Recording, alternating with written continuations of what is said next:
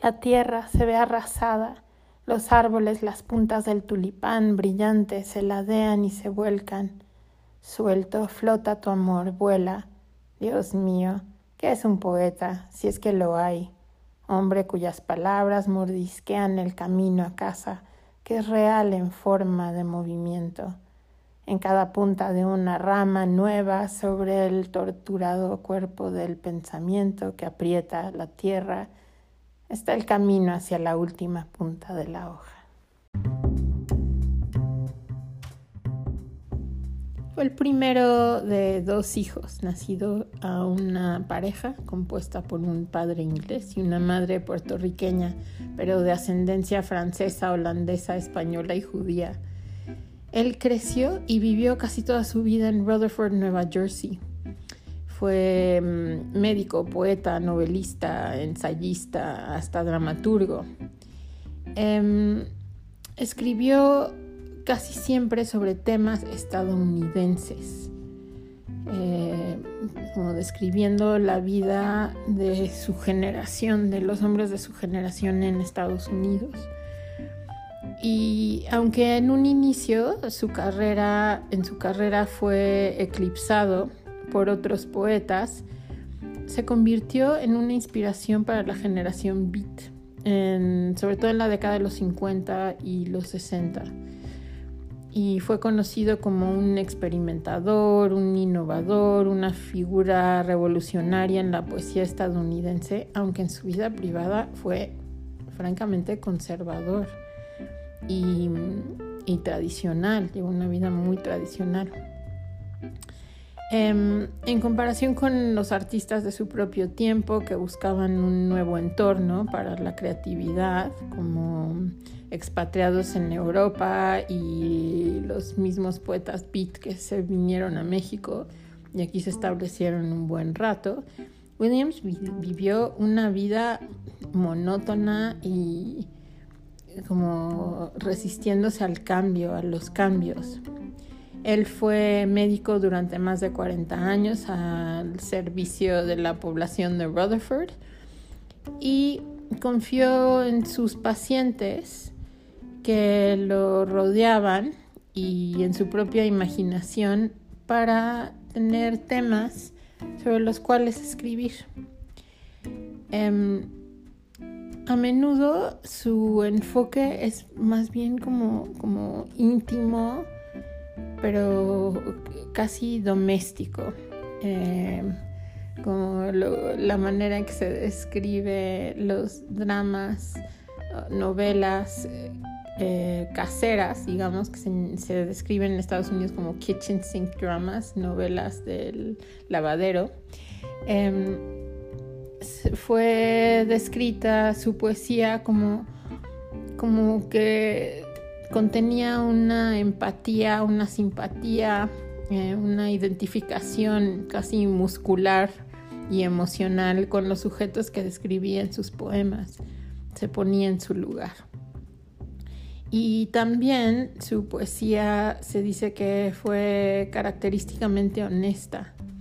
Un crítico llamado Randall Gerald eh, dijo que no hay ceguera optimista en Williams aunque sí una nueva alegría, una alegría obstinada e invencible. Me llaman y yo voy. El camino está helado, pasada la medianoche, un polvo de nieve preso en las huellas rígidas de los autos. La puerta se abre, sonrío, entro y me sacudo el frío. He aquí una mujer enorme. De su lado de la cama, está enferma, quizás vomita, quizás está pariendo a su décimo hijo. Alegría, alegría. La noche es un cuarto oscuro para los amantes. A través de las persianas el sol pasa una aguja de oro. Me corro el pelo de la cara y miro su miseria con compasión.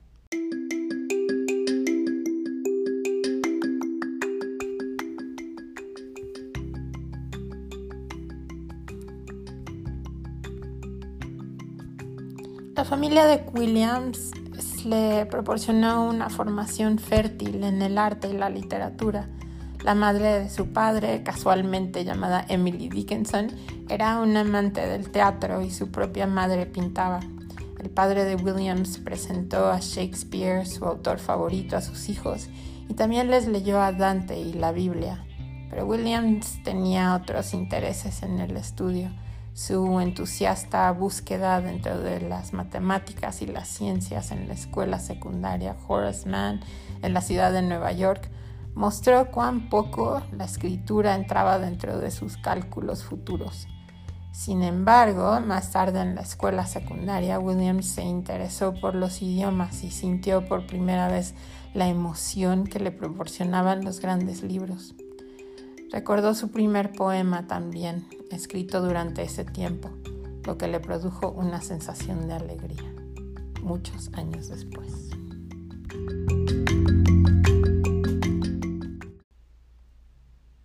Cae la nieve, años de furia detrás de horas que flotan perezosas. La ventisca arrastra su peso más y más hondo. Tres días o sesenta años, ¿eh? Después el sol, una maraña de copos azules y amarillos, árboles que parecen hirsutos sobresalen en los callejones largos por encima de una soledad salvaje.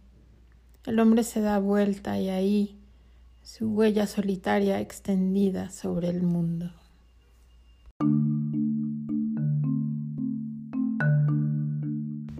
Al final de su vida contaba con numerosos ejemplares, con muchas publicaciones, em, incluso con una ópera que escribió en los años 30 acerca del primer presidente de Estados Unidos, que era George Washington. Fue galardonado con muchos premios también, ganó el Premio Nacional del Libro y después de morir ganó em, el Premio Pulitzer. Em, también fue nombrado consultor de poesía de la Biblioteca del Congreso en Washington. Y aunque hubo un escándalo ahí con la Biblioteca del Congreso porque em, se le acusó de pertenecer al Partido Comunista.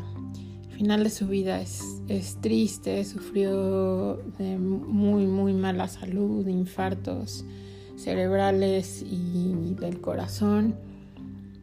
Pero se puede decir que tuvo una vida muy completa eh, y que mostró que no tiene que ser una tragedia la vida de un poeta, sino que puede tener una vida profesional activa y al mismo tiempo eh, hacer lo que le encanta, que es escribir. Leamos a William Carlos Williams. Es el equivalente al novelista que escribe en fragmentos. Son como pequeños polaroids que van describiendo la vida de estos personajes que nacieron de su imaginación realmente es un poeta modernista, es un poeta que sigue leyéndose como alguien relevante, como alguien contemporáneo, aunque nació a principios del siglo pasado. Eh, William Carlos Williams también tiene algo de caribeño y creo que el lado caribeño se suelta Em, a través de estos momentos de intimidad de, las parejas que él describe. Em, hay una soltura eh, sexy en estas escenas.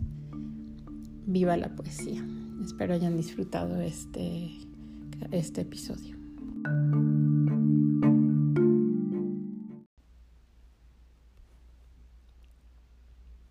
Soft as the bed in the earth. where a stone is lain, so soft, so smooth, and so cool. Spring closes me in with her arms and her hands. Rich as the smell of new earth on a stone that has lain breathing the damp through its pores, spring closes me in with her blossomy hair, brings dark to my eyes.